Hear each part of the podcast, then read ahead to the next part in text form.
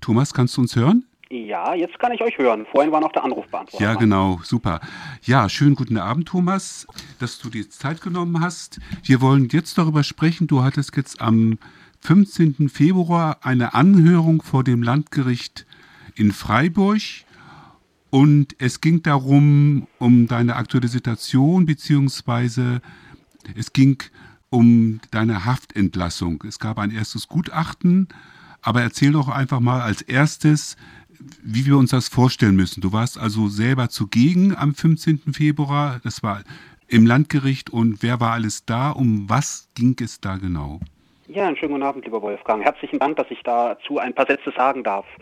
Im Bereich der Sicherungsverwahrung wie auch im Bereich des Strafvollzuges oder auch Menschen, die in der psychiatrischen Anstalt, in der Forensik sitzen, prüfen Gerichte entweder regelmäßig von Amts wegen oder auf Antrag, ob Menschen aus der Haft oder aus der Unterbringung entlassen werden können. Hier im Bereich der Sicherungsverwahrung verhält es sich dann so, dass dort drei Richterinnen und Richter sitzen an einem Tisch und äh, in meinem Fall war mein Rechtsanwalt aus Düsseldorf zugegen. Die Vollzugsanstalt war vertreten durch den Leiter der Sicherungsverwahrung und eine Psychologin aus der Sicherungsverwahrung und die Gutachterin, die mich im letzten Jahr hier in der Justizvollzugsanstalt Freiburg aufgesucht und begutachtet hat, war per Internet auf einem Monitor zugeschaltet. Insgesamt hat sich das Gericht zwei Stunden Zeit genommen, um zu prüfen, ob das Gutachten der Gutachterin aus Sicht des Gerichtes valide, das heißt als Grundlage dienlich ist, um darauf eine Entlassung zu stützen. Nach zwei Stunden kam das Gericht dann äh, zu dem Ergebnis, dass ihnen das Gutachten nicht ausreiche, es sei lückenhaft, es sei in sich inkonsistent und letztlich ungeeignet. Nachdem die Gutachterin dann nicht mehr mit per Internet zugegen war, hat der Vorsitzende Richter noch geäußert, es handle sich bei der Gutachterin aus München um eine sehr liberale, auch eine sehr umstrittene Gutachterin und er hätte noch nie gesehen, dass ein Gutachter oder eine Gutachterin dann 17.000 Euro für ihre Leistung abgerechnet habe und er wirkte etwas empört. Das Ende der Anhörung bestand dann darin, dass der Vorsitzende nachdrücklich mitgeteilt hat, er und seine Kammerkolleginnen bestünden auf einer weiteren Begutachtung Hintergrund ist folgender, das betrifft ja nicht nur Sicherungsverwahrte, sondern Strafgefangene und Menschen, die in der forensischen Psychiatrie einsitzen gleichermaßen. Eine Haftentlassung erfolgt ja nur dann, wenn keine weiteren Straftaten mehr zu erwarten sind. Und da die Gerichte ja mit Juristinnen besetzt sind und nicht mit Psychologinnen, werden in der Regel Sachverständige damit beauftragt, das heißt forensische GutachterInnen, in der Regel PsychiaterInnen, gelegentlich auch mal PsychologInnen oder auch mal KriminologInnen. Im Fall der Sicherungsverwahrung besteht hier das zuständige Oberlandesgericht, das ja so als Beschwerdeinstanz auch noch vorhanden ist, auf Gutachten durch PsychiaterInnen, weil nur diese seien nach Ansicht des Oberlandesgerichts Karlsruhe geeignet, das Vorhanden oder Nicht-Vorhandensein von Persönlichkeitsstörungen zu diagnostizieren und dann letztlich eine Gefahrenprognose abzugeben. Entscheiden wird am Ende die Strafvollstreckungskammer, ob ein Mensch entlassen wird, also ob ich auch entlassen werde. Aber wesentlich vorbereiten tut es selbstverständlich die sachverständige Person. Denn wenn der oder die Gutachterin einen Daumen hebt, dann hat es das Gericht äh, natürlich schwerer, sich von diesem Gutachten abzusetzen, weil der Gutachter oder die Gutachterin soll ja gerade dem Gericht die notwendige Expertise vermitteln, ob mhm. von einer Person wieder Straftaten zu erwarten seien oder nicht. In meinem Fall kam die Gutachterin im letzten Jahr zu dem Ergebnis von mir seien keinerlei schwerste Gewalttaten zu erwarten und äh, nicht einmal leichte, rechtlich erhebliche Taten seien von mir zu erwarten.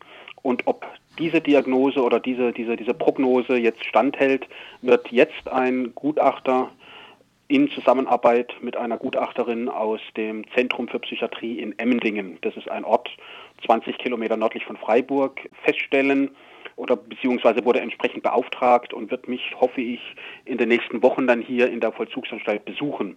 Denn bei mir ist es so, dass am 7. Juli zehn Jahre Unterbringung in der Sicherungsverwahrung ablaufen werden.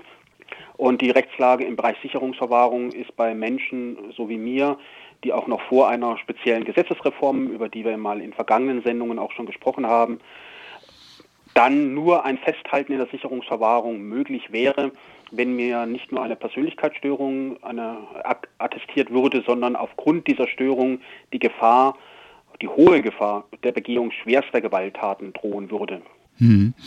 Das hört sich ja erstmal sehr erfreulich an, aber du hattest auch, hast ja auch was dazu geschrieben. Du meintest also, wenn Gutachten positiv für den Betreffenden, also für den Gefangenen ausfallen, dass dann das Gericht das meistens versucht, auch ziemlich zu hinterfragen. Also während bei neg negativen Entscheid das eher umgekehrt ist. Kannst du das vielleicht nochmal so ein bisschen genauer erläutern? Also ich habe das hier äh, live gewissermaßen auf meiner Station, auf der ich lebe, auch mit Insassen schon erlebt. Die hatten dann einen renommierten Sachverständigen in einem Fall, den ich erinnere. Der war aus Ostdeutschland, aus Leipzig, glaube ich, ähm, beauftragt worden, einen Insassen zu begutachten und kam dann auch zu dem Ergebnis, von ihm seien keine weiteren schweren Straftaten zu erwarten. Er sei jetzt äh, zu lockern und dann zu entlassen.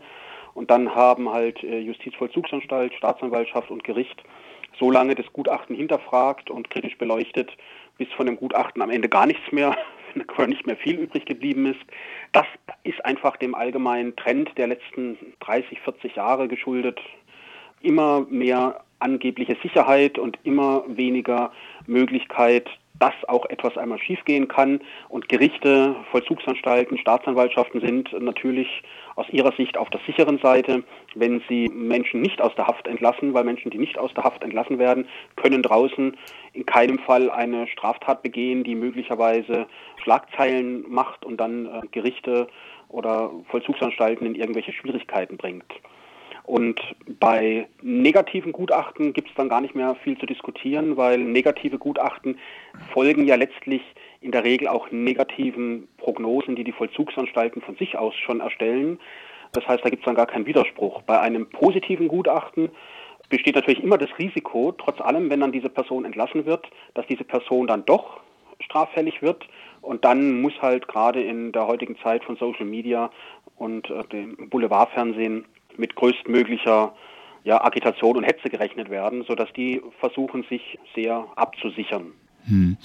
Aber so bei dir hatte ich den Eindruck, dass das Gericht insgesamt positiv gestimmt ist. Ist das jetzt nur mein Eindruck oder stimmt das auch so? Also das Gericht war sehr professionell, höflich und umgänglich. Also das sind sie eigentlich bei jedem Insassen und jeder Insassin. Also man darf es sich ja nicht so vorstellen, dass dann da irgendwie dann irgendwelche Grobheiten ausgetauscht werden, sondern es hat eine professionelle Atmosphäre. Allerdings hat das Gericht durchaus zum, zu erkennen gegeben, dass in einem Fall wie bei meiner Konstellation, also ich bin vor einer bestimmten Gesetzesreform, die eine Verschärfung dargestellt hat, verurteilt worden und da gelten dann ganz, ganz strenge Maßstäbe, um mich über zehn Jahre hinaus in Haft halten zu können und dass, wenn das nächste Gutachten jetzt auch nur halbwegs zu meinen Gunsten ausfallen würde, auch das Gericht keine Schwierigkeiten hätte, das hat der Vorsitzende ausdrücklich betont, also keine Schwierigkeiten hätte, mich auch zu entlassen. Aber sie wollen halt eben ein zweites Gutachten haben. Hm.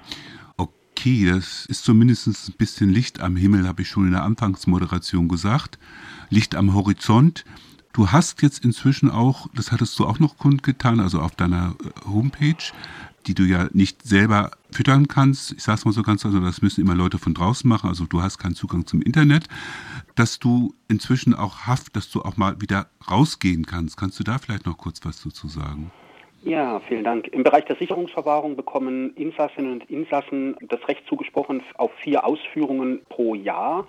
Und in meinem Fall hat nun die Vollzugsanstalt im letzten Monat entschieden, dadurch, dass äh, eine Haftentlassung nicht äh, völlig im unrealistischen Bereich liege, mir monatlich eine Ausführung zuzugestehen. Es begleiten mich jetzt auch nicht mehr zwei Wachbeamte der Vollzugsanstalt, sondern nur noch ein Wachbeamter zusammen mit entweder der Psychologin oder einer Vertreterin des Sozialdienstes.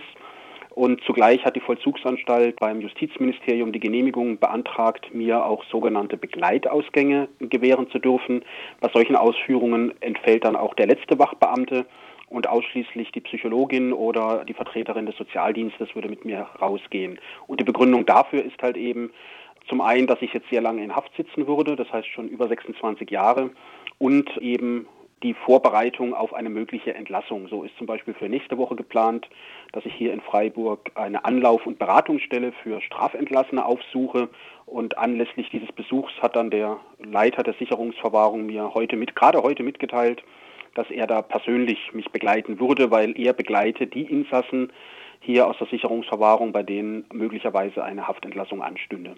Äh, ganz kurz noch, die, äh, diese Beamten treten dann ohne Uniform aus beim Ausgang, ne? Das, oder ist, wie ist das, wie muss, muss ich mir das vorstellen? Also die ersten Jahre bis 2017 haben mich die Vollzugsbediensteten zu dritt und in Uniform begleitet. Mhm. Und seit die Vollzugsanstalt dann 2017 von ihren Ideen, dass ich befreit werden könnte, dann doch Abstand genommen hat, begleiten mich die Bediensteten in Zivil. Hm. Okay, ich denke, wir können das mal so stehen lassen. Ich gucke meinen Kollegen an. Er nickt mit dem Kopf, das kannst du das ja nicht sehen. Wir sind ja ein Radio, kein Fernsehen.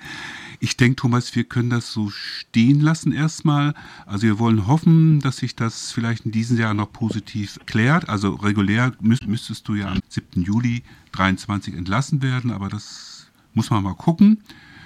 Möchtest du noch? Mehr als ein Nicken ist es ein Kopfschütteln und ich nutze nochmal diese Chance, um dir alles Gute zu wünschen, Thomas, auch von meiner Seite aus. Ich danke dir recht herzlich und ja, euch beiden noch eine gute Sendung und den Zuhörenden ja auch noch ein, ja, eine gute Zeit einstweilen. Ja, ja. angenehmen Feierabend. Ja, Ciao. danke Tschüss. Auf Wiederhören. Tschüss. Bis dann. Tschüss. Tschüss. Tschüss.